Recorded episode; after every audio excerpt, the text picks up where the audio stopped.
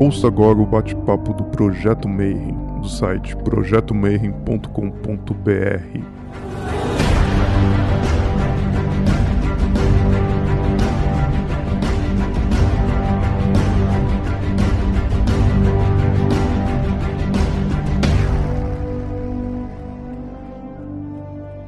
Bom dia para quem é de bom dia, boa noite para quem é de boa noite, boa tarde para quem estiver assistindo isso aqui depois no YouTube. Você está em mais um bate-papo. Hoje a gente vai falar de um tema que todo mundo tem um monte de curiosidade, mas é difícil de arrumar material para pesquisar, para estudar isso daí. Então eu chamei um irmãozão meu de maçonaria que já tá, já estuda isso há bastante tempo. Então seja muito bem-vindo, meu brother Ulisses Massad. Como é que você tá, cara? Tudo bom? Tudo bom, Marcelo? Obrigado pelo convite. É uma honra estar aqui. Uma honra e uma responsabilidade, né? A responsabilidade porque eu tenho acompanhado aí as outras lives e vendo o nível do pessoal que você tem convidado aqui. Então, eu espero atender aí as necessidades aí, tentar é, fazer o mínimo aí para conseguir entregar algo legal para o pessoal todo aqui. O meu professor de Enoquiano está aqui assistindo também, né? Mais responsabilidade ainda. Está participando, então é, se ele dá um sinalzinho, eu vou liberar depois o áudio para ele. E aí ele pode participar também à vontade aqui. Então, primeiro de tudo, como é que você entrou nessa, cara? Então, como você estudou? Como é que você caiu dentro desse hermetismo e dentro do enoquiano? É, o meu primeiro contato com, com essas ciências ocultas, cara, aconteceu em 87. Na época, tinha uma, uma enciclopédia que era vendida na, nas bancas de jornal chamado é, Ciências Ocultas. Eu não sei se alguém aqui é dessa época, né? E aí, o lugar onde eu morava, aquilo virou febre ali, né? Então, foi a primeira vez que eu ouvi falar a palavra ocultismo na minha vida, né? Aí, me interessei pelo aquilo, comprei lá os livros, comecei a ler, né? Iniciei ali tendo a primeira noção. Passado um tempo, uma prima minha, ela, numa festa de família, assim, ela estava estudando sobre projeção astral. E aí eu me encantei com aquilo. Falei, pô, eu quero aprender isso aí, né? Aí ela me levou no Wagner Borges, né? Ela acompanhava, é um cara que acho que está até hoje aí fazendo trabalhos nessa linha. Aí conheci o Wagner, depois conheci aquele Valdo Vieira, tudo. E os lugares dessas escolas eram longe da minha casa, né? Aí eu acabei descobrindo que do lado da minha casa tinha aquela escola de gnose lá, era de graça e eu ia a pé, né? Fiquei lá um tempo estudando essa parte de, de projeção astral. É, fiquei uns dois anos lá, depois eu acabei saindo e em 2013 entrei para a maçonaria na maçonaria estou até hoje, né? Passei por todos os graus lá. E nesse negócio de maçonaria, você sempre é incentivado a estudar, né? Então você entra lá, o pessoal, você tem que estudar, você tem que estudar, né? E você começa a estudar, ler livros de maçons, aqueles rituais, aquelas coisas todas. E aí, num determinado momento, me aparece o livro da Golden Dawn na minha mão, né? Aí, quando eu descobri que tinha uma ordem fundada por maçons, que era uma ordem de magia e que é, envolveu lá uma série de pessoas famosas na Inglaterra, eu falei, pô, deixa eu ver o que é isso aqui, né? Comecei a olhar o currículo da Gonendal e vi lá Enoquiano. Aí no primeiro momento, quando eu vi aquilo, fui na internet buscar, cara, só achei coisas assim extremas, não mexa com isso, é perigoso, né? Aquelas coisas todas. Aí você fala, pô, então vamos deixar isso aí um pouco mais para frente, né? E um determinado dia, eu tava na praia lá, de repente eu vi um post lá, acho que era dentro do grupo da, do TDC. Uma colega lá falando, ah, o, vamos chamar o Frater Goya para ele vir para São Paulo, para ele dar um curso de enoquiano aqui para a gente, né?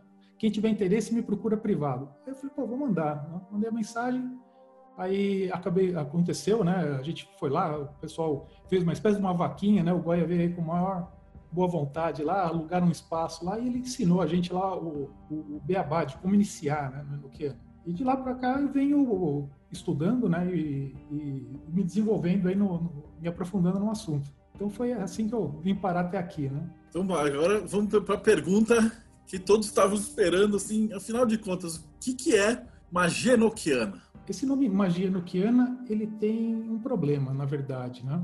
É um problema de, de classificação. Porque, é, tecnicamente, né, magia enoquiana é um sistema mágico que surgiu no século XIX dentro da Hermetic Order of the Golden Dawn. O que, que a Golden Dawn fez? Ela pegou parte de um sistema mais antigo, um sistema mágico do século XVI, que era um, uma parte chamada de grande tabela, né? A partir das letras dessa tabela, você monta uma hierarquia angelical, né? E o que, que a Golden Dawn fez? Ela começou a atribuir as letras dessa tabela as letras do nome de Deus, os quatro elementos, os signos fixos do zodíaco, Pegaram aquelas, uh, aqueles seres viventes que aparecem no Apocalipse de João, né? Tem uma cabeça de leão, uma cabeça de touro, uma cabeça de águia, uma cabeça de homem. E foram fazendo combinações com, com todos esses símbolos e, e colocando esses símbolos como atributo dessas letras. Então, o que, que eles faziam? Aí, o, o, o, nome do anjo que extraía dessa tabela com todos esses atributos, eles observavam lá o que tinha mais, tinha mais elemento fogo, água, alguma coisa assim. Aí eles colocavam uma entidade egípcia para ser a entidade que controlava aqueles anjos. Então, esse sistema né, é, criado dessa forma que a Godendal fez, ela deu o nome disso de magia nuquiana. O problema é o seguinte, né? Quando você vai comprar um livro hoje e o título do livro tem lá Enochiano, você não sabe se esse livro está falando da magia que foi ensinado é, pela Golden Dawn, esse sistema que a Golden Dawn criou, ou se é da magia que foi criada por John Dee, que é esse sistema, da onde a Golden Dawn extraiu essa tabela. Então, é uma confusão e uma mistura que você vai ler algum assunto, você não sabe se aquilo é, foi criado no século XIX, se é algo que veio lá do século XVI, se faz parte do sistema original ou não. Então, é, é, esse é o problema que envolve o termo magia enoquiana. Né? É, essa magia enoquiana ela foi recebida por John Dee e um outro sujeito chamado Edward Kelly, mas se você chegasse para o Dee e falasse assim, oh, Dee, o que é magia enoquiana, ele não saberia responder. Né? Esse nome foi aparecer depois. Agora, o que pouca gente sabe é que o verdadeiro nome da magia enoquiana é a arte sagrada de Gebofal. Isso foi entregue por um dos anjos, né, o anjo Levanael, três anos depois, quando eles começaram os diários lá, fazer as anotações todas. Eu acho que é melhor a gente começar tão, na parte histórica. Então eu vou começar tipo do início. Então, quem foi o John Dee? Como é que ele entrou nessa? Essa história foi na verdade até um acidente, né? O John Dee, ele é um personagem que ele nasceu em 1527, né, na Inglaterra. É, numa família de, de comerciantes é, ligados à corte britânica. Então ele tinha assim uma condição de vida é, bem, bem razoável, assim, né? E essa condição de vida que ele tinha proporcionou para ele ter uma educação, assim, diferenciada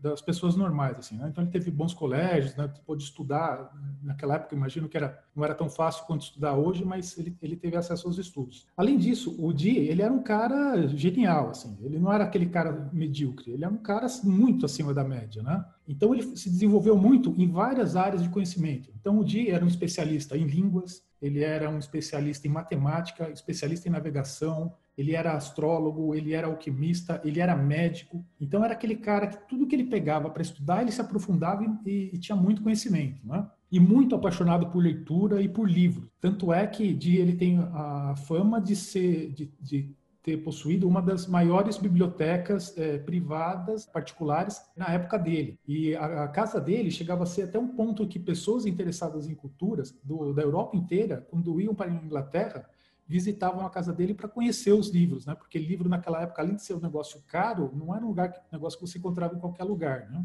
E nessa do de, de colecionar livros, né, e de ter muitos livros, chega na mão dele um livro chamado Aldarraia Sive Soiga Vucor, um livro chamado popularmente de livro de Soiga. É, esse livro tem na internet é fácil de encontrar. Existe, ele é um livro feito em latim, mas tem um, uma tradução dele para o inglês, então então, quem tiver interesse, dá para pesquisar e achar. E esse livro é um livro que ele é escrito numa narrativa inspirada, mais ou menos naquela linha do Carvalho, né? Parece que os caras estão lá, se iluminam e pega aquela, aquela informação de cima e põe no papel, né? Então, você vai ler o livro de Soigas, no começo do livro é algo mais ou menos assim. Ah, no momento em que o mago estiver preparado, o livro de Soiga se apresentará para ele, né? Então, começa aquela linguagem assim, toda fantasiosa. E o Di se encanta com aquele livro, né? Então ele trata lá de uma gemátria em cima das letras do alfabeto latino, faz associação das letras com, com planetas, com signos, e vai fazendo combinações de, de, de palavras, tentando fazer algumas referências assim. E no final desse livro, tem um conjunto de 36 tabelas, cada tabela com 36 linhas e 36 colunas, e essas tabelas elas são preenchidas com letras colocadas de forma totalmente aleatória. A tabela é ligada a um signo ou a um planeta, né, essas, essas 36, só que o livro não explica como usar aquilo ali. Aí pegou o livro, começou a ler né, aquele negócio, se interessou. Quando chegou no final, ele falou: Meu, o que, que eu faço com isso agora? Né? Não sei usar isso daqui. Como ele tem essa linguagem é, inspirada, né, como eu falei, ele falou assim: Acho que a única forma disso aqui continuar é através de contatar algum ser espiritual, um ser angélico, para que ele me diga como é que eu utilizo isso aqui. Em meados de 1581, de ele procura um amigo dele chamado é, Mr. Clarkson, e esse Mr. Clarkson apresenta para ele um vidente chamado Barnabás Saul. Aí de é, marca com ele, então no dia 22 de dezembro de 1581, é, ele se reúne e começa os diários do John Dee. Então, o que que acontecia, né? Dee, ele tinha um estúdio na casa dele, né? Uma sala. Nessa sala tinha uma mesa, né? Aí ele colocava uma bola de cristal sobre a mesa. O vidente ficava sentado de, olhando para a bola, né? É, concentrado ali na bola, e ele ia para um oratório ao lado.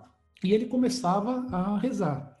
Então, aquelas preces assim, né? Ó oh, Senhor, é, Deus todo misericordioso, eu sou menor que um grão de areia, por favor, encaminhe os seus anjos para que eu possa glorificar o teu nome entre eles e não sei o quê, para que eles me tragam conhecimento. E ia rezando, rezando, rezando.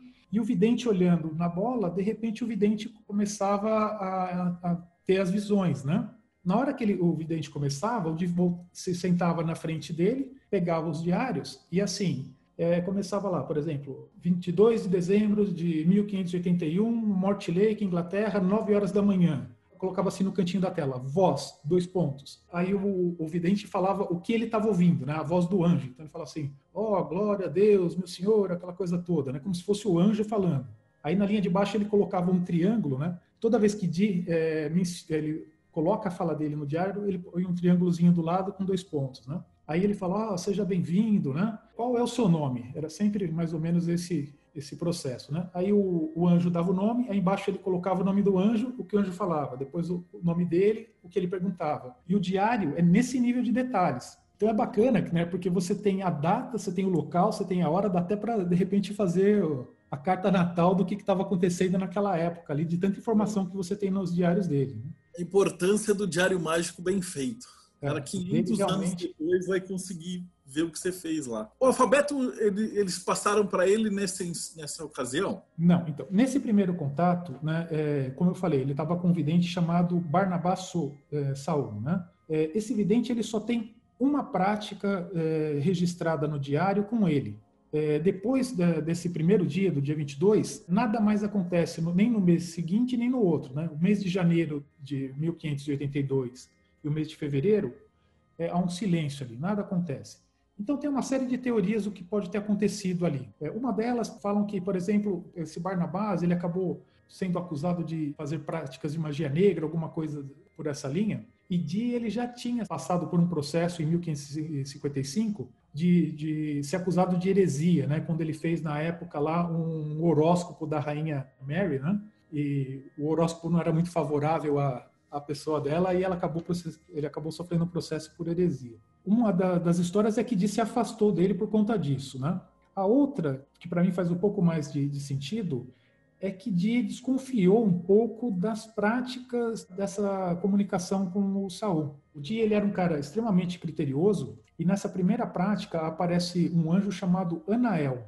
E na hora que ele vai anotar no diário, o, o vidente fala, ó, o nome dele é Anael com dois N's. E de falar, pô, ele como ele conhecia hebraico, ele falou assim, ó, esse anjo, o nome dele em hebraico não deveria ter dois eles, deveria ter um só. Eu imagino isso, né? E isso pode ter deixado o dia ali um pouco com o pé atrás. Tanto é que o interesse dele era é, em tentar descobrir as, a, o que era o livro de Soiga, lá, aquela questão das tabelas, que nessa prática ele, ele, nem toca no assunto do livro, ele só vai tocar na, na sequência quando ele acaba conhecendo o próximo vidente. Então o que que deu ali, né? Essa prática com Soul ele não, não teve mais nada, Aí no dia 9 de março de 1582, o mesmo Mr. Clarkson, né, que apresentou o primeiro vidente para ele, apresenta um segundo vidente que é um cara chamado Edward Talbot. Eu até brinco, falo que ele, esse Mr. Clarkson é o primeiro headhunter de videntes da, que nós temos conhecimento aí, né? Ele que trazia os videntes para o Di, né? E aí o Di conhece o Talbot no dia 9 de março e no dia 10 eles começam a fazer a primeira prática juntos. Que esse Eduardo Talbot, depois ele muda o nome dele para Eduardo Kelly. Lá no final, é, por volta de 1586, o nome dele muda novamente, que é outra coisa que pouca gente sabe. É, nos diários, o nome dele passa a ser anotado como Edward Kelly. Ele acaba tirando a letra E. Né? Então, é, você vê lá poucas referências de, de chamando ele de Edward Kelly, e como de sempre é, mostrava no diário a abreviação, né, era sempre EK para se referenciar a ele, né? Então isso ficou passou desapercebido. E a maioria dos livros que você compra hoje ainda trata o nome dele como Kelly, né? Mas provavelmente ele não, quando ele veio a falecer, ele já não usava mais esse nome. Né? Mas, enfim, na, quando entra o, o, Talbot, as práticas começam a dar muito certo. E você vê que eles se empolgam ali no começo, porque no primeiro dia de prática, eles fazem prática de manhã, de tarde e viram a madrugada. Então você tem ali a referência, eles fazendo prática três horas da manhã, eles começam fazendo, chamando o anjo e fazendo as experiências deles lá, né? E nesse primeiro dia, né, então o dia já estava tudo planejado lá, falou, ah, eu vou chamar o vidente, vou querer que invoque os anjos tais, né? Que ele já tinha lá, ele queria evocar aqueles três anjos principais ali do Liber Juratus, Ancor, Anacor e Anilos, se eu não me engano, né? Então, o dia ele falou: vou chamar esses caras e vou perguntar sobre o meu livro de Soiga. Só que veio um, o, o anjo Uriel, e o anjo chega, não dá muita atenção para a pergunta dele lá do livro de Soig e falou: ó, tem aqui um, um lame para você aqui para você é, fazer para proteção, né? Aí isso na primeira prática. Aí na segunda veio o Uriel de novo falou: ó, aquele primeiro anjo que veio não é anjo não, cara, aquilo lá é um demônio. O nome daquele demônio é Drungufa, se eu não me engano. E aquele lame lá é demoníaco, cara. Sai fora que ele quer matar a sua família. E aí, cara, tudo, tudo que podia acontecer já acontece ali no começo, né? Então, o que, que acontece nessa primeira prática com o Kelly, né? Já ali os anjos deram um ok para ele, falou: esse livro que você tem é um livro que está ligado a Adão, alguma coisa assim, né? Eles falam que o livro realmente é um livro inspirado, né? E eles falam o seguinte: olha, nós temos um sistema mágico para passar para você. Você precisa ter paciência, porque você vai ter que fazer uma série de instrumentos mágicos, você vai ter que construir uma série de coisas e a gente vai te entregar esse conhecimento todo. Eu tenho uma, uma cópia dessa primeira prática dele do diário original aqui. É, então, aqui ó, já a prática dele de 22 de dezembro, aqui ó, 1581, né? Aqui o Anjo Anael. Tem uma outra parte aqui que ele tem com dois N's. Eu acho que é no livro de, da tradução dele. Mas aqui você vê ó, os triângulos representando a fala de Di, e aqui embaixo ó, o nome do, do anjo é, quando ele dá a resposta. Né? Aí você tem lá a bola de cristal. Isso daqui é algo interessante também. Ó. Muita gente acredita que Di usava um espelho negro né, para fazer as práticas dele. Mas é, você lendo os diários, em nenhum dia o, o Di menciona esse espelho negro. Apesar do espelho existir e estar tá lá no Museu de Londres, né, aquele espelho bonitão todo, sempre a bola de cristal. E tem uma passagem que acontece mais para frente um pouco, que é mais ou menos no primeiro ano, não lembro exatamente a data, que o, o anjo Miguel entrega para o Di, uma, ele dá de presente para o Di uma bola de cristal, materializa a bola no meio do ritual. Então, Kelly está lá olhando a bolinha de cristal, a primeira de Di, aí ele fala, ó, Miguel está aqui, né? Micael está aqui. E ali no canto da sala tem um anjo em forma de criança. Micael está tá ordenando que você vá até o, o anjo e pegue o que tem na mão dele. Ele vai até o canto da sala, ele não enxergou nada, estava escuro. Aí ele viu que tinha alguma coisa no chão, ele foi pôr a mão, aí ele pegou e era uma bola de cristal. Então, é, aquela bola para Di era algo sagrado, ele ganhou de um anjo aquilo lá, né? Então, dali para frente, só usou essa bola. E esse espelho negro que que está é, lá no Museu de Londres, se ele foi usado alguma vez, eu acredito que tenha sido anterior às práticas do diário, porque no diário, desde o primeiro da primeira folha, você já tem aqui o, o, desenho da bola de cristal e ele escreve, né, que era uma bola de cristal e ela é mencionada no resto do, dos diários. Então, só para o pessoal ter uma ideia, né, isso daqui é uma parte do, do diário. Aqui já no ano seguinte, né, as escritas. É bem bonito o diário. Ó, esse aqui é o lame demoníaco que eu mencionei para vocês, que é passado.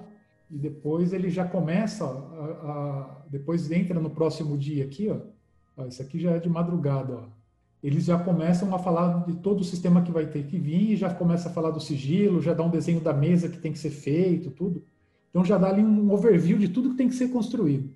Só passando aqui rapidamente. Eram os anjos práticos esses daí, cara.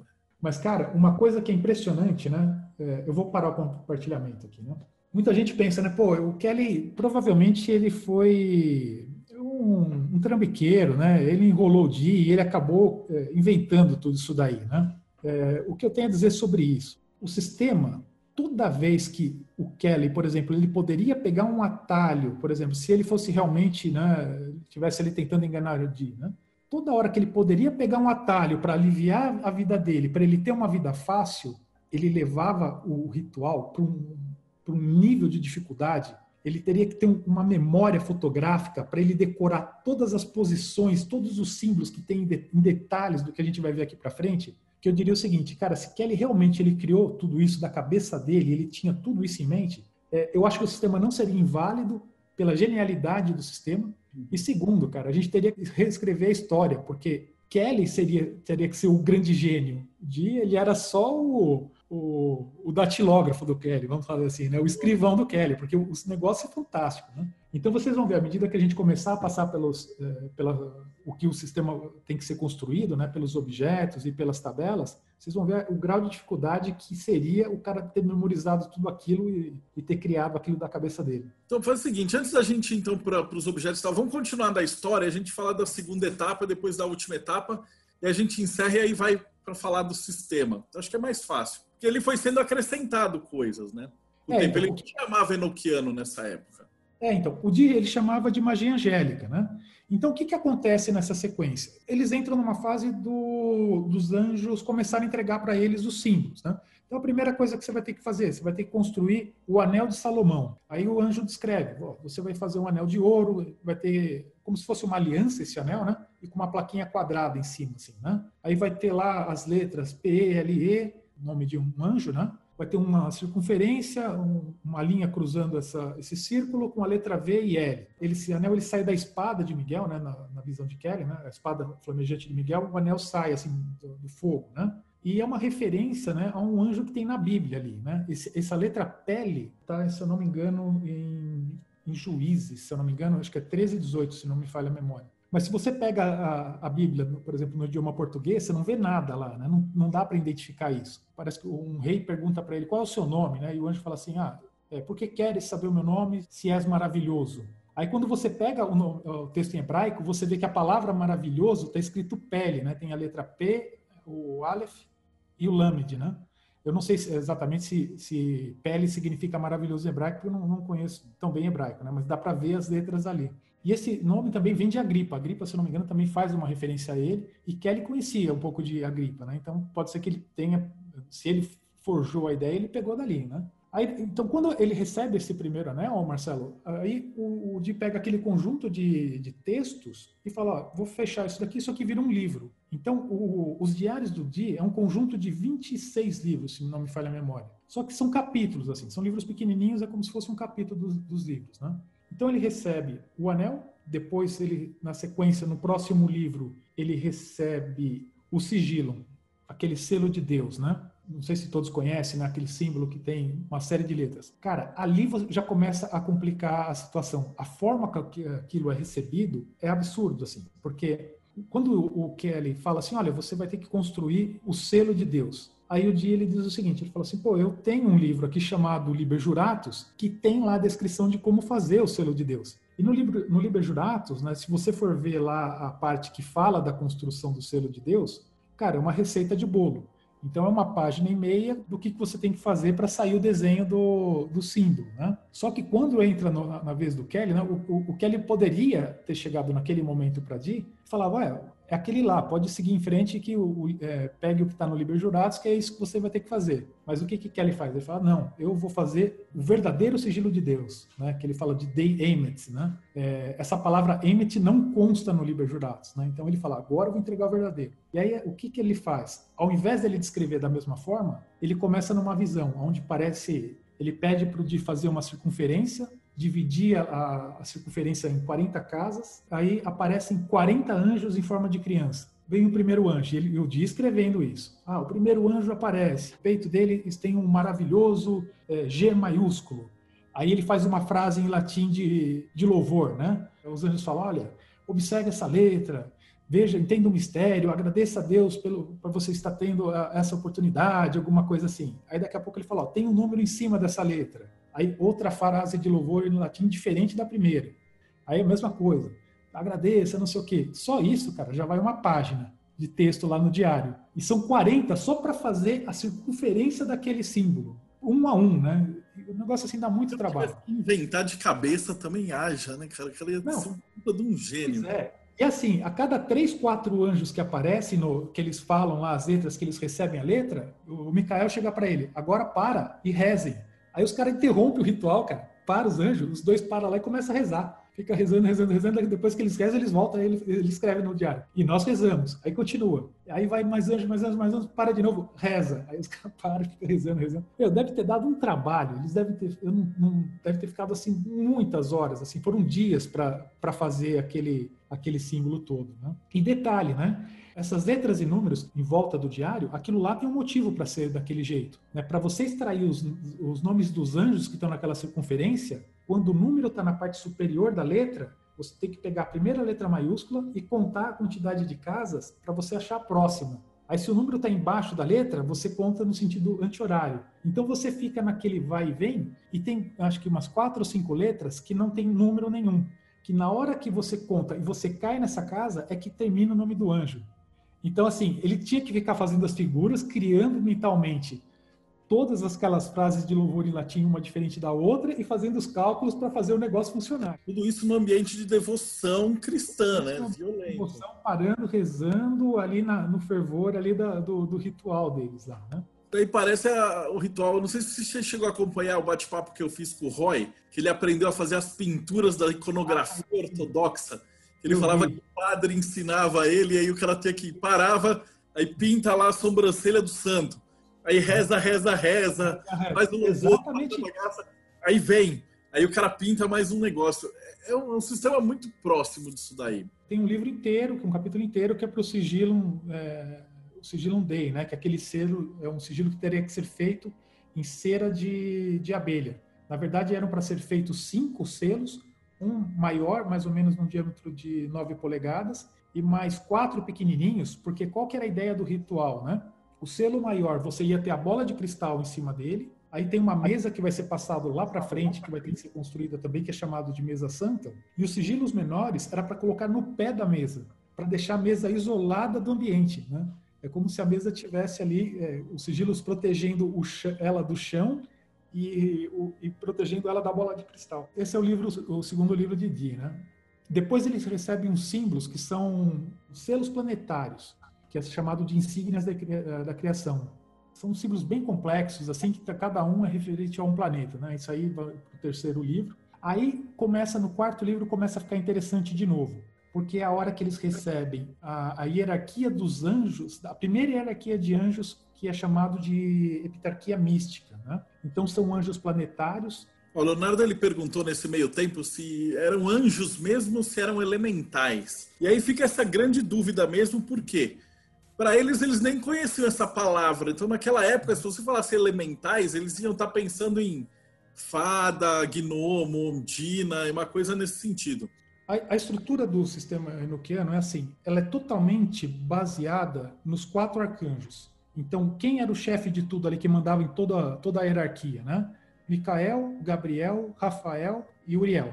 Então, esses são os quatro. Os demais anjos eram todos subcomandados por eles. E o que, que acontece? Toda a história dos anjos, todos esses nomes que a gente vê, é tudo ligado com questões bíblicas, principalmente quase tudo em cima do Apocalipse. Então, por exemplo, quando você vai lá na, lá na parte da frente, quando é recebida aquela grande tabela, que é o que a Godendal utilizou para fazer a magia noquiana, naquela tabela que você começa a tirar as hierarquias dos anjos, né? Lá você tem 24 anciãos. Esses 24 anciãos que são mencionados na, na grande tabela são os 24 anciões mencionados no Apocalipse de João. Os quatro vigilantes, isso não está escrito, né? Mas quando você começa a ler o, o diário, você começa a tentar entender, cara, eles são aquelas quatro criaturas viventes que aparecem também no Apocalipse, né? Porque elas eram é, criaturas com uma cabeça de touro, de leão, de de águia e de homem. E elas eram repletas de olhos, né? Então, é, os olhos é, é, um símbolo que diz que é o cara que está olhando para todo lado, é o símbolo dos vigilantes. Então, tem essas associações. E tudo que você vê no Enoquiano sempre tem uma referência bíblica. Por exemplo, um dos anjos dessa parte da epitarquia, que é esse símbolo que eu ia mostrar para vocês, que é isso aqui, ó, essa, essa bola daqui, onde vai extraindo o nome dos anjos. Por exemplo, Befapes é um dos anjos que consta ali, considerado um dos 49 anjos bons, ele diz que nasceu no terceiro dia da criação, né, quando Deus cria o mar e o, os seres marinhos, né? Ele diz que ele nasceu ali. Aí ele fala que foi ele que abriu o Mar Vermelho para Moisés. E ele fala que o nome dele no Egito era Obelizon. E diz que Moisés conhecia o nome dele. Então, na, na versão do anjo, quando ele chegou, Moisés chegou lá no Mar Vermelho, né, na, no Êxodo, ele chamou o anjo e o anjo abriu o mar para ele. Então você tem muitas referências do, dos anjos em cima de passagens bíblicas. E toda a narrativa dos diários, né, com exceção lá no final, que tem aquele episódio que acho que a maioria do pessoal conhece da troca de esposas, é uma, é um, uma devoção total cristã em cima do negócio. Quem conhece o sistema enoquiano pela visão da Golden Dawn, não tem a, a essa, essa a Golden Dawn acaba tirando essa parte cristã de cima do, dos diários, né? Mas na hora que você vai ler realmente o que acontecia, cara, era 100% negócio de devoção, deles recebendo, rezando, orando, aquele negócio totalmente religioso, né? O dia era um cara muito religioso. Depois na Golden Dawn eles vão mais para aquela área do I Ching, né? Eu lembro os livros do Chick Cícero, ele faz toda a correspondência e tal. E foi que a gente pegou para fazer a estrutura e falar assim, pô, eles parecem elementais que ficam, uhum. tipo, no espaço ao redor da árvore da vida, né? Assim, inteligências não humanas. Essa que está passando é fantástica. Essa ideia é. do cara ser tipo um devoto mesmo e ser um ser angelical, literalmente, assim, que vem conversar com o cara. Aqui no Brasil nós temos alguns problemas, assim, né? Porque nós temos pouca literatura de Enochiano, né? E uma das mais conhecidas é uma literatura que é a do, do Tyson, né? Aquele livro chamado Magia Enochiana para Iniciantes. E lá o, o, Tyson ele coloca algumas coisas, por exemplo, que nem tem uma passagem que o Tyson cita, né? Que os anjos falam o, o seguinte, né? É, que Jesus não era Deus, que nenhuma oração devia ser feita a Jesus, que uma alma de uma pessoa é, reencarna na, no, no, corpo de uma criança, é, que nenhuma, eles não conheciam nenhum Espírito Santo, né? Uma série de coisas assim, né? Só que quando você lê a, a, informação do livro do Tyson, a impressão que dá é que isso é um consenso dos anjos o tempo todo, né? Só que isso daí, o que que acontece? Isso é, acontece numa passagem, porque é o seguinte, assim, Kelly, né, quando ele começa uh, com Dee, ele tá lá também super empolgado na, em, em, pegar o conhecimento ali dos anjos, né, porque o Kelly, ele tinha muito interesse em alquimia, e ele acreditava que, de repente, ele tendo todo esse conhecimento dos anjos, aquilo poderia ajudar ele na, na, no, nos trabalhos dele é, de alquimia. Só que na hora que os anjos começam a passar o, o, o sistema mágico, os anjos também começam a cobrar eles. Os anjos não eram bonzinhos assim, né? Os anjos vinham falar: vocês são, nós estamos perdendo nosso tempo com vocês, né? Vocês têm que rezar mais, vocês são, vocês são pecadores. Eles olhavam para o Kelly, Kelly, você é um mentiroso. Toda hora o Kelly tomava porrada dos anjos, né? E aí a impressão que dá é que o Kelly começa a ficar meio de saco cheio deles, né? Que os anjos, toda hora que via, desciam o, o cacete nele, né? Aí uma hora ele encheu o saco, ele falou: Meu, não quero mais saber de anjo. Aí ele ficou, e o Kelly era um cara de personalidade é, bastante agressivo, assim. Então ele era aquele cara explosivo. Tem relatos no diário que ele sai na mão com, com os caras lá que tem que separar. Aí uma hora ele fica bravo e fica irritado e não quer mais falar com ninguém, né? Ele era aquele cara boladão, né? Então aí o que que acontece? O Di não, o Di é aquele devoto, né? O cara sempre lá, sempre acreditando nos anjos, acreditando e fazendo o, os rituais. E chega num determinado dia que o, o Kelly fala, não quero mais saber dos anjos, não sei o quê, e depois passa um tempo ele se arrepende. Aí ele procura o Di e fala, ó, de, é, eu me arrependi, eu quero voltar a acreditar nos anjos. O que acontece é que eu sou atormentado por seres espirituais que falam para mim que Jesus não era Deus, que é, não existe nenhum Espírito Santo, não sei o quê. Então, quando você lê o, o, livro do Tyson, a impressão que dá é que você acha que aquela fala é feita pelos anjos que estão instruindo o Dio Kelly. Mas, na verdade, não. É um contexto fora do, do, dos anjos que estão fazendo a, a transmissão do conhecimento para eles, né? O comentário que o Galaxy falou que esse fato deles terem que parar todo o tempo para rezar e voltar no transe mediúnico funciona como um atabaque não banda, um mantra. Sim, é para colocar os caras na mesma vibração para os anjos poderem se comunicar com os caras. Todo instrumento passado sempre tinha esse negócio. Se era algo, algo muito complexo de se fazer, eles interrompiam uma parte e mandavam os caras rezar. Aí você fala, é porque o cara não estava mais na vibração mesmo, né? era muito trampo. As letras eles passaram nesse momento também, né? As letras elas foram passadas no Liber Quartos, né? É, no Misteriórum Liber Quartos. Então eles passaram primeiro é, é, é, os anjos que montam essa hierarquia mística, que são é, essa primeira hierarquia de anjos planetários. Aí eles passam a, as letras, né? Aí nesse momento é que é citado o nome de Enoque a primeira vez. Então, né, o pessoal fala, ah, o Di começou lá atrás querendo descobrir o livro de Enoch. Não, cara, foi depois de 40, 50 é, experiências práticas lá, os caras já tinham feito vários livros, que aí é citado o nome de Enoch. E aí o, o Di ele diz o seguinte, ele fala assim, é, mas eu vou eu, conseguiria ter uma cópia do livro do livro de Enoch? E os anjos não, você vai ter que ter porque ela é parte do sistema e você vai ter que fazer o livro, né? Então os anjos passam o alfabeto, as letras primeiro, depois eles fazem a montagem da mesa, né? Porque a, mesa onde é feito as cerimônias, ela tem as letras enoquianas em volta assim na mesa e numa tabela no centro. E essas letras elas são baseadas no nome dos anjos desse primeiro sistema que é da epitarquia mística. E aí depois com as letras prontas, o que que eles fazem é o seguinte? Os, os anjos chegam para Dia e falam o seguinte: olha, você vai ter que fazer o livro de Enoch, dá um prazo para ele. Isso aí nós estamos ali mais ou menos em 1583, né, ali por volta de março, abril. E os anjos falam: você tem até agosto para fazer esse livro. E o que que era esse livro? Ele teria que pegar 49 é, folhas em cada uma dessas folhas, ele desenhar uma tabela de 49 linhas e 49 colunas, e os anjos inspirariam ele para que ele preenchesse essa tabela com letras de forma aleatória, que aquilo seria o livro de Enoque.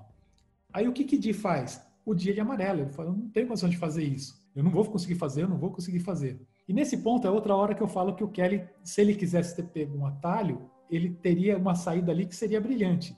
Ao invés é, de fazer o barbo na besada e falar assim, não precisa fazer, vai dar muito trabalho, me dá um dinheiro, uma ponta assim. Pois é. O que, que ele poderia fazer? Ele poderia ter emendado aí aquele primeiro livro do, de Soiga, que tem 36 tabelas, que é mais ou menos a mesma coisa, só que é um pouco menor.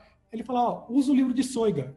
Dia ia ficar feliz pra caramba, porque ele ia ter visto, entendido por que, que serviria, para que, que servia aquela tabela, né? porque lá para frente essa tabela vai ter uma função. E, e assim, ele amarraria um negócio brilhante.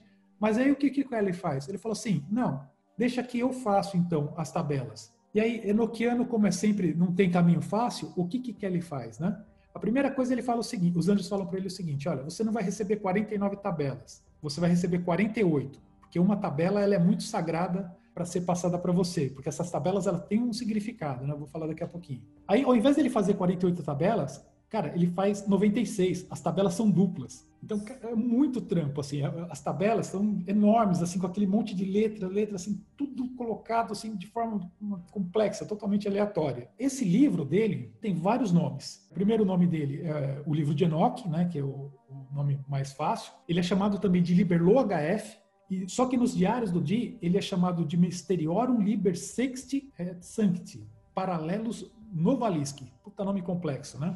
Porque o que, que acontece? Por que, que ele dá o nome de paralelos? Porque na hora que ele chega no livro sexto, dois livros são feitos ao mesmo tempo. Um é esse livro de Enoch e o outro é o diário que eles vão fazendo as outras práticas. O Kelly vai montando esse diário aos poucos, né? ele vai construindo, ele vai se inspirando e vai fazendo, e o Di vai continuando com os livros dele. E outra parte interessante dos diários é que, à medida que você vai tendo um conjunto de livros, esses livros eles ganham alguns títulos que são assim. Os primeiros livros são chamados eh, de Mysteriorum, né? ou seja, os livros de mistério. Aí você tem um livro santo, que é esse de Enoque. E depois, quando entra na próxima fase, que são os livros onde tem as chaves, as chamadas, aquelas coisas todas, é chamado de livros místicos. Então, vem uma coleção de vários livros com o nome místico. Então, é bem bacana você observar a, essa estrutura conforme o dia ia organizando os diários. E o que, que são né, essas tabelas do livro de Enoque que eu não falei? Essas tabelas, elas representam a, os portões das cidades angélicas. Existem, então, 48 portões e você, na, na, na, próxima fase, eles recebem 48 é, chaves. Essas chaves são orações que, no momento que ela é pronunciada no, no, idioma adâmico, como é citado nos livros, essa chave ela abre esses portões que você pode atrair os anjos de lá. Então, esse livro de Enoch, por exemplo, Tyson, ele fala, ah, o, livro de Enoch ele só serviu para tirar as chaves, ele não tem a ver com a magia enoquiana, é um livro à parte. Mas é o contrário, ele é o coração do, do sistema enoquiano. É, ele é, ele é a chave justamente para você ativar os anjos para fazer as é, coisas. Tem uma frase que eu tenho até anotado aqui, que é o que um anjo chamado Nalvage fala sobre essas tabelas, né? Ele fala assim nos diários: Você tem 49 tabelas. Nessas tabelas estão contidas as vozes místicas e sagradas dos anjos, desglorificadas e cercas em confusão, que perfuram o céu e olham o centro da terra são as linguagens das crianças e inocentes manifestadas no nome de Deus e que são puros. É, o Jonathan está perguntando se essas 49 chaves originais têm alguma relação com o Homer. Claro que sim. O que, que acontece para vocês entenderem com o Homer, né? Existe um, um, ritual no judaísmo que é um ritual de 50 dias de Biná. Não tem um negócio de 50 portões de Biná? Mas eles são divididos, então você faz em 49 vezes. O Homer é a versão light. O, o que, que acontece? O principal ritual do Enochiano, que é transmitido lá do sistema original, é um ritual que é chamado de ritual de 50 dias, que Enoque, segundo os anjos, ele fez esse ritual.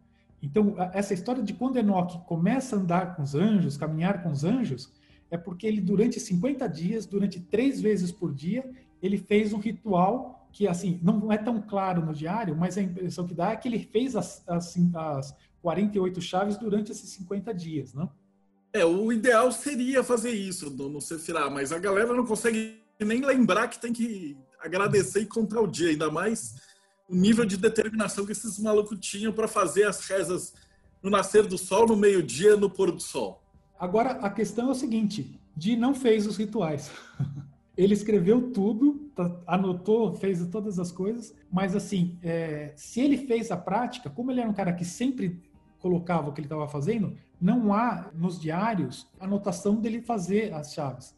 Não há nem é, registro dele convocar algum dos anjos da grande tabela, que é aquele sistema da Golden Dawn. Ele nunca fez aquilo. Ele teve contato, sim, com vários anjos, né? Os anjos da epitarquia mística, essa primeira parte dos anjos, né? essa tábua redonda, né? Ali ele, ele viu todos eles, né? ele recebeu os anjos, viu como era, viu a descrição do anjo, como ele, como ele aparecia, a aparência, né? É descrita pelo Kelly e tudo mas na grande tabela ele não teve contato com nenhum. Ele então ele coletou o sistema todo e ele mesmo não, não praticou aquilo ali. Outra coisa importante. na mão do, do Ashmole. Então, o que, que aconteceu, né? É, após a morte de, do Di, o, os diários deles estavam escondidos, né? E o interessante é o seguinte: a primeira parte do, dos diários até o, esse, é, esse livro quinto, que é onde eles fazem a mesa santa e faz o lame, né, que é usado no pescoço, lá que a gente não falou dele.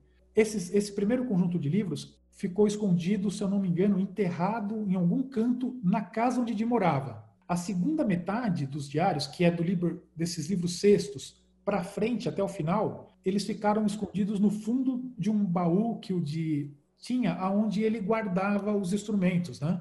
Então, esse, ao longo dos anos, o é assim, o anel não existe, né? A gente não tem ele hoje no, no, no museu. Mas o sigilo de cera, a bola de cristal é, e outras coisas referentes ao, aos rituais, ele guardava esse conjunto de, de, instrumentos dentro de um baú. E esse baú ele tinha um fundo falso.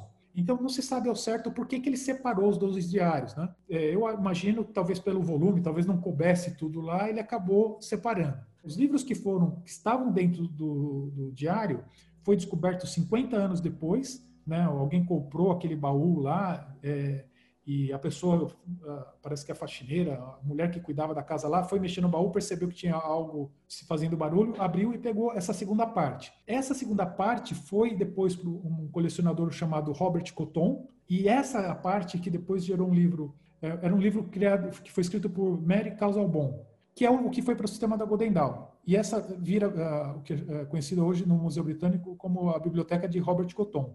Da Cousin a... é True, True and Faithful Relation. Isso. É, between John Dee and Some Spirits, alguma coisa assim.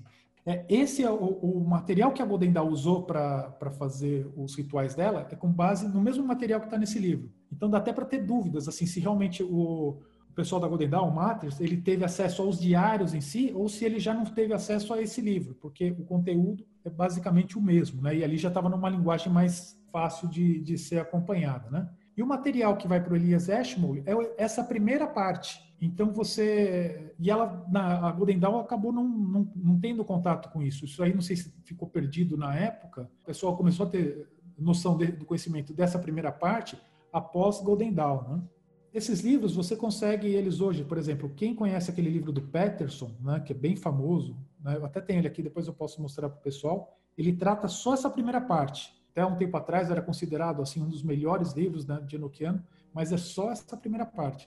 Agora, a segunda parte da Golden Dawn, quem tinha o livro para ter esse conhecimento teria que ser esse livro do, do Mary Casalbon. E aí ele ainda, ainda não é mais tão cristão como era anteriormente. Ele não, ele não me lembra, ele não menciona a parte de reza. Tem os diários. O que acontece é o seguinte, é que o Mary Casalbon, ele escreve o livro no, numa, sentido de é, condenar as práticas de Di. Né? Ele coloca que eles eram dois malucos tentando é, mexendo com magia negra, assim, ele, ele, deprecia a imagem de Dee nesse livro, né? Mas é o livro que virou referência do material de Don Dee. Foi graças a ele que esse livro, é, que eu acho que teve, é, facilitou o acesso para muita gente no, no, futuro, né? Mas ele tem sim, se você entrar nos diários, ele, ele começa com uma série de narrativas, ele é cansativo ali no começo, mas depois de uma certa parte ele começa a refletir os, os diários, e começa a partir da, desse livro sexto que eu falei para vocês. Aí ele vai dali até o final do, do dia, lá do, dos últimos dias do, do diário dele. Né? E aí a gente vai passar pelo Tyson, que ok, o livro dele, e o Chick Cícero e a Tábara, que na, minha opinião eu acho que é o que eu mais acabei gostando, porque ele faz os paralelos com o Xing. É. Então, esses livros, o, o, o Cícero e a Tabata, eles vão numa linha muito da, da Golden Dawn em si, né? Eles, eles focam ali na, na magia enoquiana, em cima do sistema da Golden Dawn. E o sistema da Golden Dawn ele é válido, né? Não estou falando, não, não, é uma crítica, né? É, é, um sistema diferente, mas ele, ele é muito válido, tanto é que foi praticado por várias pessoas e com certeza ele deu muito resultado. Mas ele não trata as questões, acho que tão é, referentes à parte original de Dee, né? A Golden Dawn em si, ela faz, ela faz algumas modificações no, no sistema que eh, são bem curiosas, né? Na hierarquia da estrutura, por exemplo, do que você tem na grande tabela, então o que que você tem lá, né? Você tem quatro, é uma tabela que você tem quatro tabelas menores dentro dela. Cada tabelinha dessas menores, ela é referente a, a, a pontos cardeais, né? Norte, sul, leste, oeste. Então a primeira coisa que a Golden Dawn faz, ela tira os pontos cardeais e ela fala, ó, em vez de ser leste, vai ser ar, em vez de ser oeste, vai ser água, né? E ela, ela coloca ali os quatro elementos, né? E aí, o que, que você tem na hierarquia? O todo-poderoso de cada uma dessas tabelas, né, o, a entidade maior, que seria esse, na minha visão, né, na minha opinião, seria uma dessas criaturas viventes do Apocalipse, ela é chamada de nome de 12 letras. Então, a, o nome dela você extrai pegando 12 letras de uma determinada linha de cada uma dessas tabelas. Então, você pega de uma tabela, da outra, da outra e da outra. No, abaixo dessa entidade, você tem dois reis no sistema original de John Dee. Um rei da misericórdia e um rei da severidade. A diferença do nome do rei de um para o outro é somente a última letra do nome de cada um. Então, é, se você é, pegar, por exemplo, vou pegar o, o rei da, do leste, né? o nome dele, o rei da misericórdia chama Bataivá, né? ele termina com A. E o rei da severidade chama Batai Verê, né? porque no enoquiano todas as letras são pronunciadas.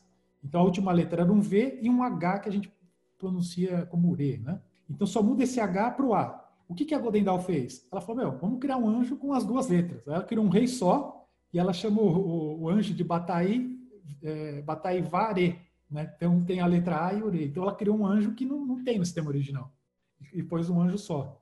E eles então, ajustaram é... também para os 16 querubes, que é aqueles é, anjos da galáxia, que é dois elementos cada um. Isso. E respondem direto para os chefões, chefões dos quatro elementos. Exato. Eles pegam é, é, esses quatro seres viventes lá, que é o, o, a águia, o leão, o touro e o homem, e colocam eles, por exemplo, nas colunas, aí nas linhas e vão fazendo combinações. Então, cada letra do, do anjo vai ter uma combinação dessas linhas e colunas e vai formando esses elementos. E aí o que, que eles fazem? Eles criam uma, é, figuras, é, acho que chamam telesmáticas, acho que é esse o nome, anjos querúbicos, né? Que é um anjo com cabeça de leão, asa de, de águia, corpo de touro e pé de humano. Aí o outro anjo, a cabeça de homem, corpo de, de touro, é, pé de, de leão, né? E, e, vão fazendo essas combinações. Então a Golden Dawn, ela cria uma visão para o anjo, né?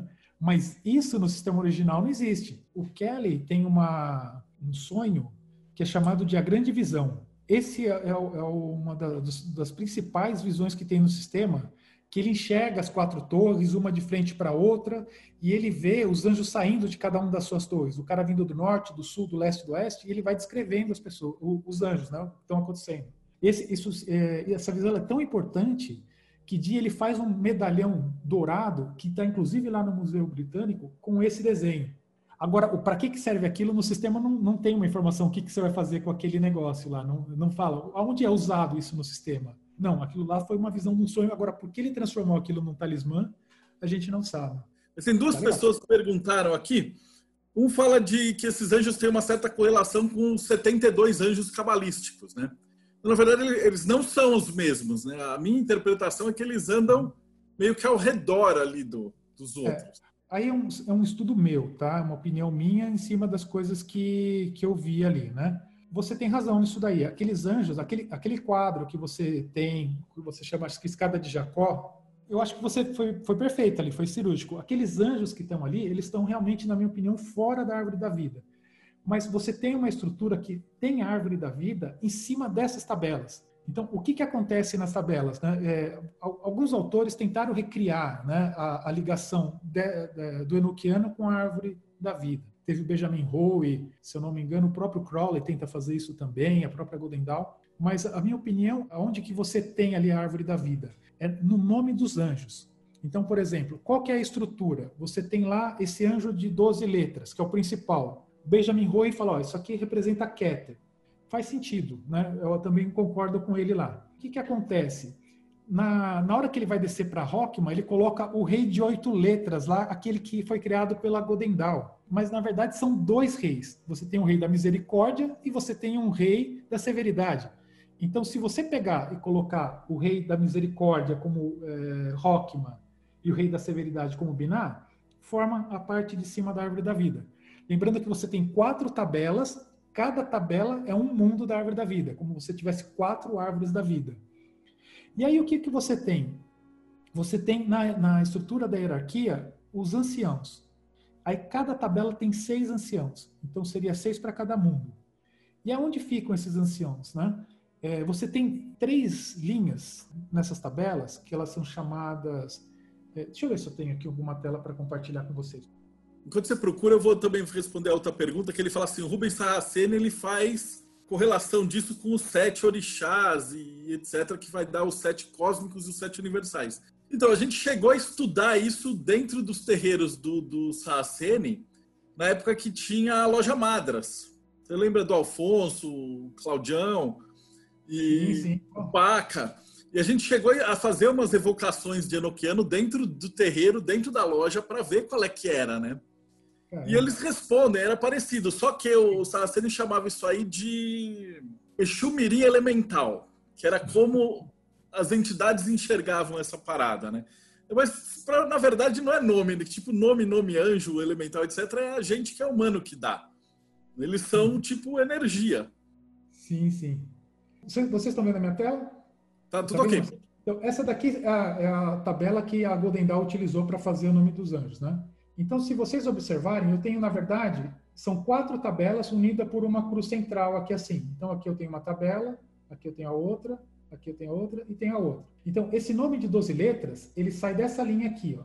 Esse nome que vem aqui, ó. Oro, Ibarre, Aozodpi, é o nome da entidade de 12 letras. O rei que eu falei para você, ele sai em espiral, ó, aqui do centro da tabela. Então, o que, que acontece? Você vai pegar essa letra, essa daqui, essa daqui, essa daqui, essa daqui, essa daqui, e aqui você tem a última letra, que você tem o anjo, da, o, rei da misericórdia, e quando você pega essa do lado aqui, ó, é o anjo da severidade. Assim para as quatro tabelas, né? Então, você tem quatro aqui. Então, e aqui nessas linhas, essa linha aqui ó, é chamada de linha Patris, aqui linha Filis e linha Espírito Sancti. É, então, o que, que você vê? Se você pegar, por exemplo, daqui para cima, é o nome de um dos anciãos. Daqui para cá, o outro, daqui para cá, o outro, daqui para cá, o outro. E aí você forma os, os seis aqui, né, dessas quatro linhas. A ideia aqui, assim, ó, se essa letra aqui é a linha, forma o nome do Rei da Misericórdia, eu não posso chamar essa linha Pátris aqui de Pilar da Misericórdia? Eu tenho um ancião para cá um ancião para lá. Essa aqui que é a, a, letra do Rei da Severidade, eu tenho um para cá e um para cá. Então, o que, que eu entendo aqui na minha visão né, particular, tá? É, esse aqui é o Pilar da Misericórdia. Então, eu tenho esse ancião aqui seria Recede e esse ancião de baixo seria Netzah. Esse aqui é o Pilar da Severidade. Eu tenho aqui Geburá e tenho Rod. E aqui ó, é o pilar do equilíbrio. O ancião para cá é Tiferet e para cá é Yesod. Então você tem a estrutura mais ou menos desenhada aqui. E aí a parte mais interessante de tudo, aí você fala, pô, mas e os caminhos da árvore da vida? Os caminhos estão aqui nos éteres enoquianos, na história dos 30 éteres. Aí você fala, pô, mas 30 éteres são 22 caminhos. O que, que acontece com os éteres? Os éteres eles são representados por essas linhas aqui, ó. Então é a mesma tabela, só que você tem esses sigilos formando o nome de outros anjos. E no total são 91 éteres. Só que o que acontece? Três deles caem nessa linha preta aqui, ó, que estão fora da tabela. E aí quantas letras sobram para o resto? Se era 91 menos 3, você tem 88. Ou seja, 22 éteres em cada mundo. Aí você fala, pô, não é possível. Bate com as tabelas de alquimia medievais alemãs, que é um outro tarô que a gente pegou para começar a fazer, só que a gente foi desconfiado que não ia ter público, que não é um tarô, são pranchas. E aí são 88 pranchas, cada prancha é um caminho com uma letra dentro de um, de um mundo. 22 eu tenho, esse, tenho esse livro. Eu, eu tenho o um livro com as imagens coloridas, não o tarô, mas eu tenho um livro. Lindo, por sinal. Então, a gente então, eu gostaria de ter público para a gente conseguir fazer um financiamento coletivo para fazer isso. Ah, né? Eu tô dentro. É uma bagaça bem legal e muito doidão. Então, isso aqui ficou. É, é, essa história do, das letras é um negócio que você fala, pô, meu, o negócio parece que tem uma certa, uma certa ligação. Aí você pergunta, pô, mas por que não era mais fácil ele então ter feito quatro árvores da vida e ter entregue? Aí você fala, pô, a árvore da vida foi feita por Atanásio Quiches em 1607, acho. Foi depois disso, né? Isso aqui é anterior.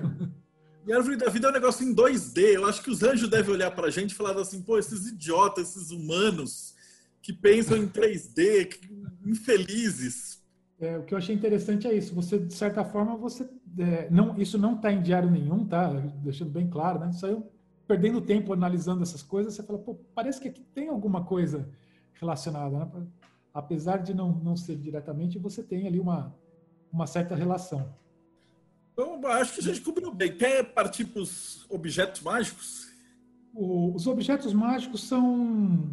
Você tem lá um anel, né? Então, o, o anel é o objeto mágico que é dado para de comandar os anjos. Você tem o lamen, que era um, um quadrado com uma série de letras enoquianas que ele tinha que fazer aquele lamen e pendurar no pescoço, que é, um, é para proteção dele. Você tem é, o sigilo, né, que é o selo que a gente falou lá de, de cera, e a mesa santa, né? O negócio interessante é que quando você até uma associação que dá para você fazer também é com as armas mágicas da Golden Dawn, né? Então o anel para o Enochiano é mais ou menos o que é a baqueta para o sistema mágico da Golden Dawn. O cálice seria a bola de cristal. O sigilo Dei, que seria esse selo é, feito de cera de abelha, ele estaria para o pentáculo e o lamen, ele seria o que era referente à espada. Só que ao invés dele ser uma arma de ataque, ele é um escudo, ele é uma arma de defesa, né? Porque você não vai apontar uma espada para um anjo, né? Mas ele, é interessante também que você observa essas referências, né? Todas essas armas, elas, a Golden Dawn não usou nada disso. Né? Na visão, da, como a Golden Dawn ela, ela não pegou esses livros, então ela não tinha essa informação. Então ela acabou utilizando as armas dela e nem a bola de cristal a Golden Dawn utilizou, né? As visões da Golden Dawn eram em cima do que eles chamam de pirâmides truncadas. Seriam as letras da, da dessa tabela que eu mostrei para vocês, né? Da grande tabela, que à medida que a Golden Dawn coloca esses atributos dos elementos nas letras, ela pega a letra e transforma como se ela fosse uma pirâmide que o, o cume da pirâmide fosse cortado. Então a letra da Enoquiana fica no, nessa parte de cima e as laterais teriam símbolos dos quatro elementos e dos signos todos ali. Pegando para mostrar para o pessoal, é assim mais ou menos. Ele tem essa estrutura. Ele facilita bastante isso daqui. Isso é da época que a gente mexia. Ah, ele é excelente. Porque você é, facilmente ele, ele tem uma forma de você montar um ritualzinho, né? E você pode usar as próprias cartas para quem não tem um, o, para quem não tem os, os objetos, tudo para fazer, que que dá para começar por ali. É bem Ele explica fazer a construção, então você é o homem, aí daí tem corpo de homem, cabeça, cabeça de pássaro. Aí o pata, pata de boi. Aí você tem que imaginar e fazer a evocação. E você vai construindo isso na tua cabeça. Tá?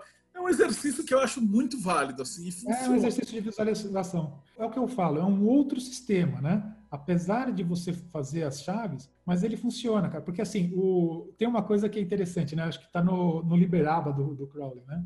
Eles falam, é, o Crowley dizia o seguinte, né? É, para você fazer magia, você precisa ter talento, né? Agora, para mexer com Enochiano, você precisa ter cuidado, porque qualquer um que falar a chave ali, mais ou menos, né? Mesmo que não, não seja a pronúncia certa, tem boas chances de fazer alguma coisa acontecer ali, né? De fazer funcionar. Ah, você lembra a história do Pelizari, quando ele estava trabalhando com o Enochiano? ele chamou, fez todos os rituais bonitinho e tal. Desce a anja, enxerga. Ela pergunta assim: por que você me chamou? O que você deseja? Ele falou assim: nada. Ainda bem. Aí encostou no cara, ele teve um AVC. Eu não sabia disso. Deve dar uns 5, 6 mais anos atrás. A gente tá velho, eu não vou falar a idade, né? Mas o Wagner tinha, ele mandou fazer em ouro as paradas, toda brincadeira. A gente brincou a sério com isso aí. Caramba. E é um negócio que assim não é, não é para brincar, não é um servidor que você vai lá e fala, vou brincar de Pokémon e vou chamar o elemental. Porque o, os enoquianos eles conversam de um jeito muito violento, assim. Eles passam, é. tipo, o Grola chamou de cluster de, de informação. É como se ele te mandasse uma bolha com tudo de uma vez só. Não é uma é. fala. É, é, é meio difícil de descrever, mas eles são muito intensos, eu ia colocar essa descrição. O Enochiano ele tem uma, uma questão que ela é importante ser dita, né? Por exemplo, é, quando você faz uma chave, você está abrindo uma porta, né? Então você tem que ter isso em mente. Você não está trazendo necessariamente alguma coisa dali, né? Você pode tá, fazer uma evocação de um anjo, alguma coisa, mas a porta está aberta. E nessas tabelas que eu mostrei para você, não tem só uma hierarquia de anjos, são anjos e demônios ali, né? Tem tem também como você extrair nomes de, de demônios ali. Então, a questão do Enochiano, acho que qualquer prática, quando você vai para a teurgia, né, que de repente você pode ver alguma coisa que não seja aquilo que você esteja esperando. E aí pode, aí dependendo da, da sei, da questão da pessoa de ficar impressionado ali com, com o que pode acontecer, né? Porque uma coisa é certa, né? Assim, sonhos vão acontecer depois, né? Aquela sensação de, de presença, sensação de estar sendo observado, essas coisas acontece né? em qualquer prática teúrgica. Né? Lá na, na Tom, né, que é um negócio bem mais tranquilo, né, é, você, a primeira monografia da Tom, quando você vai estudar, eles ficam a monografia inteira falando dos perigos que é você fazer práticas teúrgicas. Então, é, é, fica martelando cuidado, não sei o que, é perigoso, é perigoso, mas, enfim, né, no que não, não é, por essa questão, né, eu acho que também tem essa é, alguns cuidados. trabalhando com uma energia muito, muito violenta, assim. Então, tipo, ah, você vai chamar o cara. Lembra que lá atrás o cara tinha que ficar rezando, rezando, rezando, purifica, toma banho de água fria. Agora, mano, você vai chamar o anjo. Aí o cara vira e fala assim: Manolo, você acabou de mentir na rede social. Está totalmente impuro, vai me chamar. A hora que ele dá uma descarga, uma vez quem que foi? Uma entidade do Alfonso estava me explicando isso daí, que se você for fazer uma, uma evocação e você tiver com alguma impureza, vamos dizer assim, ele age como se fosse uma resistência. E aí você pega por eletricidade. Passa a corrente, o que tiver de resistência frita. Então, para você entrar em contato com essas, com essas energias, você tem que estar muito puro. uma coisa que acontecia constantemente com o Dee e Kelly, eles eram diretos atacados por demônios mas assim, bastante, né? E aí os anjos vinham, cara, assim, eu fico imaginando a cena, assim, eh, eles descrevendo, né? Ah, o anjo vinha um demônio, começava a tentar atormentar eles, de repente entrava o, o Micael com espada, assim, cara, era tipo meio bop, assim, sabe? Aquela coisa assim fantástica dele chegar e já pegar o anjo, e, o, o demônio sumir, né? E a todo momento, é, isso é também interessante nos diários, né? O, os anjos falavam para os dois, né? Ó, vocês precisam permanecer juntos porque os é, existem demônios tentando separar vocês dois. Isso, assim, ao longo de todo o diário, os anjos falavam isso para eles, né? Eu lembro de uma cena também que eu li no diário, que é, Kelly diz que vê uma criatura mais ou menos de uns 3, 4 metros de altura, que ela era toda negra e com os olhos em chamas, assim. Aí essa criatura vem e fala, ah, vocês têm que me cultuar, e não sei o quê, e não sei o que lá, e vem com aquela pressão. Aí de conjura o anjo em nome de Jesus, aquela coisa toda assim, aí de repente entra o Miguel e pá, some com, com coisa, né? Eu tenho uma Mas pergunta é... boa para você, aquela da Vanessa falou assim: conhecendo esse sistema diante de toda essa periculosidade, para que então serve a magia enoquiana? O principal fundamento da magia enoquiana é o ritual que eu falei de 50 dias, é o ritual que foi feito por Enoque. Então, o enoquiano, assim, eu vou fazer uma comparação que não é bem isso, mas ele, é, ele é como se o, o a principal função dele seria como se fosse um abramilim. É você fazer o ritual, entrar para essa egrégora dos anjos e caminhar com os anjos. Esse é o, é o objetivo fundamental. Mas, além disso, esses anjos, você tem uma categoria de anjos que são anjos servidores, né? Ou seja, são anjos que estão lá para servir o homem. Então, você tem anjos para cura, você tem anjos para é, são coisas mais antigas, para é, descobrimento de metais, tem os anjos que, do, que controlam os quatro elementos, ou seja, são oito funções, eu não lembro todas de cabeça. Fossem os elementais. A ideia dos anjos servidores é você trabalhar com eles para, por exemplo, ah, você pega um que trabalha com ar, aí você ele vai te dar ideias. E ele é e um pouco de terra, concretizar as ideias e tal. Só que o problema é que eles não têm freio. Então, se você tá, sei lá, eu, vai, você tá com depressão e vai chamar um anjo que vai te trabalhar na emoção, você corre o risco de ficar com uma depressão muito pior do que a que você tá. Porque ele, eles, eles são a energia, né?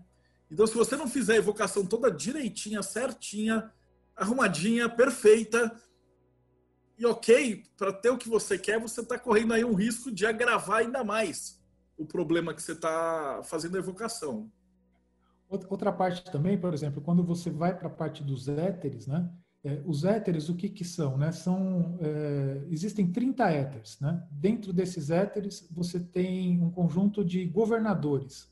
E cada um desses governadores, eles, eles governam uma área da Terra pensando no, lá no, no, século XVI, de ligado com rainha, com, com corte, com aquela coisa toda, ele ter acesso a anjos que poderiam controlar 91 partes do planeta Terra, ou seja, aquilo para o cara parecia ser algo muito bom, né? Eu vou conseguir controlar essas regiões, né? Para quem estava tentando construir o Império Britânico, até atribuído a Dee, né? A frase de Império Britânico, né? Que ele que, é, que, que cunhou essa frase a primeira vez. Então, tinha algumas. Para eles, naquilo lá, tinha alguns interesses materiais ali, né? É, você também tem na, na parte da epitarquia mística, onde tem aqueles 49 anjos bons, né? Que é o primeiro sistema que tem aquela bolinha que eu mostrei para vocês com o nome dos anjos. Lá também você tem anjos com uma série de funções. Por exemplo, o, o anjo Binapsen, que é o anjo que corresponde a Saturno, é um anjo bom que ele é responsável por toda a magia negra que acontece. Então, por exemplo, qual é a ideia daquele anjo? Ah, você, aconteceu alguma magia negra em qualquer coisa, só, ela só acontece com a permissão de Binapsen. Então, de repente, você tendo o poder de um anjo, de, de comunicar com um anjo desse, você, teoricamente, você quebraria qualquer tipo de, de, trabalho de magia negra. E cada outro, é, né, tem o que comanda as águas, tem o que comanda, é, tem o conhecimento. Por exemplo, os 24 anciãos, eles possuem todo o conhecimento humano, como diz o diário. Então, você precisa de conhecimento, ali tem a fonte infinita de, de recurso. Então, você tem funções interessantes para você explorar no sistema. E o sistema é um negócio absurdo, assim, né? Você, por exemplo, pega a, a prática que foi feita para o Crowley, né? O Crowley ele, ele não fez é, nenhuma dessas práticas é, que a gente comentou aqui. O que, que, ele fez numa prática durante 30 dias de evocar os 30 éteres. É, e ele fez um éter por dia, se não me engano, que é aquele Liber 418, né? Mas assim, é consenso entre quem estuda isso, se você pegar um éter só e você fazer o mesmo éter a vida inteira, a quantidade de conhecimento que você vai extrair dali é absurdo. Você não precisava ter feito um todo dia, né? Então é, é algo para expansão de conhecimento. Isso é, é, eu acho que é um dos maiores benefícios do sistema. Ele te dá uns insights, assim. Ah, muito.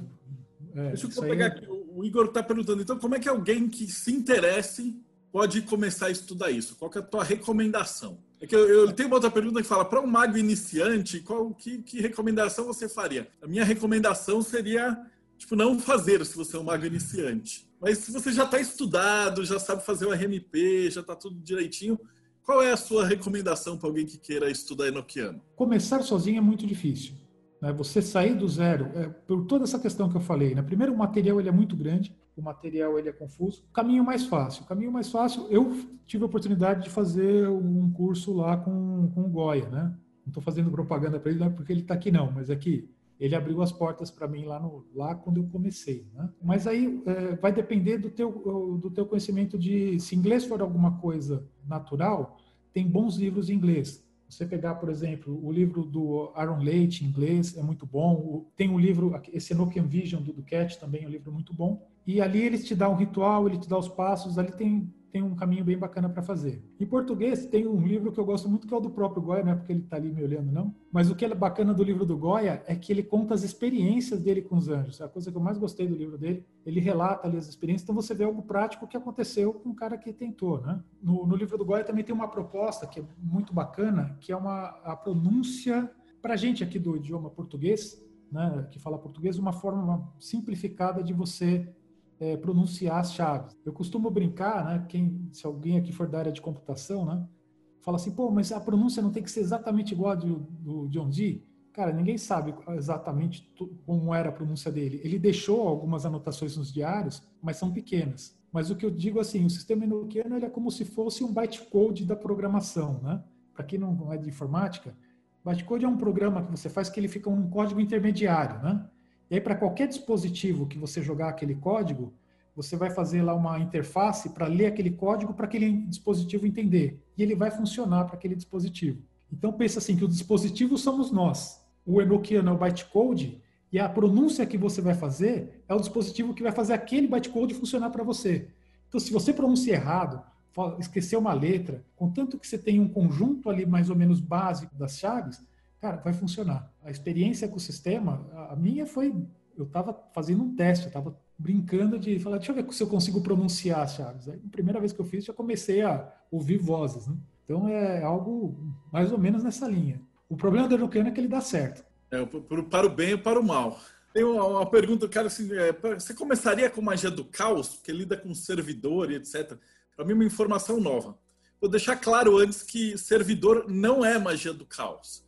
Esse sistema do Keller, de, dos 40 servidores, etc., é um sistema que foi inventado por um mago da magia do caos. E aqui no Brasil, por conta de Facebooks e grupos gigantescos, acabou criando essa falsa é, expectativa de que servidor é magia do caos, mas não é.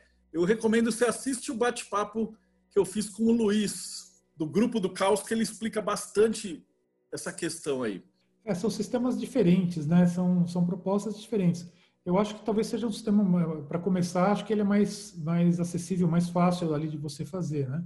O Enochiano, a, a proposta dele é uma prática teúrgica, então é, é, você entrar no local, se concentrar, pôr uma bola de cristal na frente, falar uma série de coisas numa língua esquisita e começar a ouvir vozes e ver coisas. É mais ou menos isso. Tá vendo? A gente tá chegando no finalzinho, mas deu para cobrir todos os tópicos. Os instrumentos mínimos que você recomendaria para começar? É, se você pegar as primeiras práticas de dia, o que, que ele tinha? Ele tinha uma bola de cristal e oração. Com isso você já faz funcionar, né?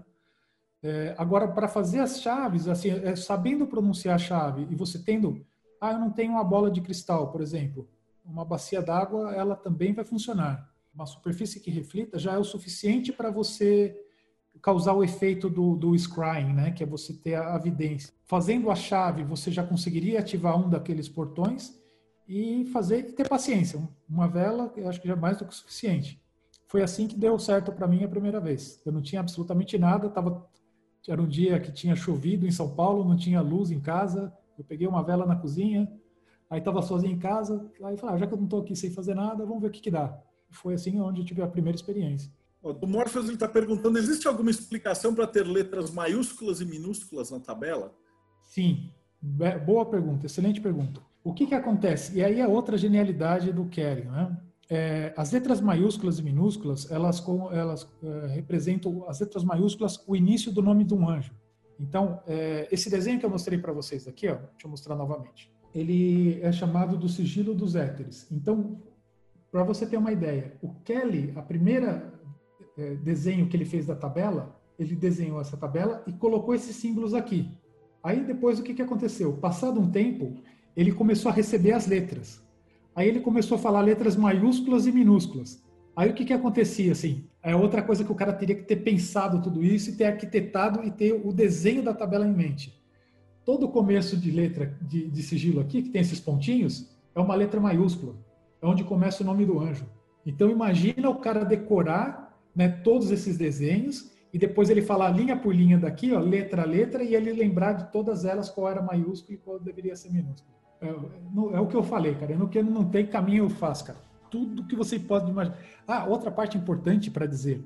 Como é que foram feitas, recebidas as chaves, né? Que são as chaves, o que que ela é? São uma espécie de orações, né? Que você vai pronunciar num idioma, né? Que vai abrir esses portões. A chave, o que que acontecia? O, o, tinha, o Kelly tinha feito aquele livro de Enoch, que são aquelas tabelas todas que eu falei, né? Aquele livro ficava na mão do John Dee, o Kelly olhava para a bola de cristal. Aí ele viu o anjo e viu o desenho de uma tabela e ele falava para o Dio, é a tabela número tal. Só que ele não enxergava as letras que tinha na tabela. Ele só viu o anjo apontando a linha e a coluna. Aí ele falava para o Di, linha e coluna, o Di ia lá, olhava na tabela dele, via qual era a letra e começava a escrever as chaves. De trás para frente, porque se ele escrevesse as chaves no sentido normal, ele estaria evocando as chaves. Então, para não evocar os anjos passados de trás para frente, e assim, foram é, são 19 chaves, né? A, a, última chave ela é repetida, só muda uma palavrinha, que tem as mesmas palavras em locais diferentes com o mesmo significado. Agora imagina o cara criar um alfabeto, criar uma linguagem, lembrar as coordenadas de numa tabela em, 40, em 96 tabelas de 49 linhas por 49 colunas e, e lembrar tudo isso. É muito, muito complicado. E detalhe, isso já era dois anos depois que o Kelly já estava com o Di. Então ele já tinha ganhado a confiança, o já tava, não, não, precisava fazer é, tudo isso se fosse pra, com o objetivo de impressionar a Di, né? Eu tô aqui, eu tô perguntando aqueles anjos enoquianos da série Hacking não tem relação nenhuma com o sistema. Eu não sei que série ah, é. o Hacking, ah, não. Hacking não, não. É melhor assistir o Supernatural, é mais, mais divertido. Dá para dar umas risadas lá. Pô, eu tô com. Se você está afim de contar umas experiências, Goya, deixa eu te liberar aqui o, o microfone, dá um minutinho só. Seja bem-vindo. Opa, boa noite, pessoal. Tudo bom?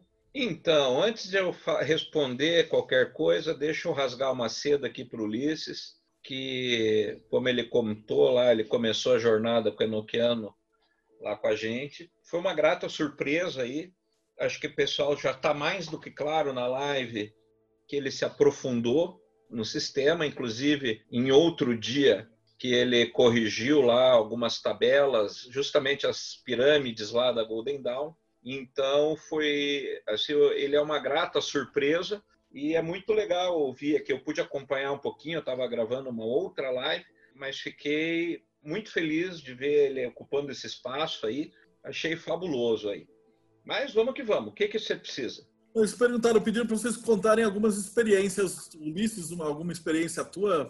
Goya também, alguma experiência que você teve com o Enoquiano? A primeira, acho que uma que vale a pena comentar, que eu fiz isso em acho que 2003, 2004 eu fiz um ritual de 19 dias do Enoquiano, então foi usando todas as chamadas para ver todas as visitar todas as áreas da tabela e eu fazia esse ritual três vezes por dia. Ele era de manhã, à tarde e à noite. E assim, quando você faz esse ritual, acho que o Ulisses até falou isso, eu não consegui acompanhar a live com perfeição, mas assim, é, o enoquiano, ele, ele funciona, né? O fabuloso dele é que ele tem essa qualidade de funcionar.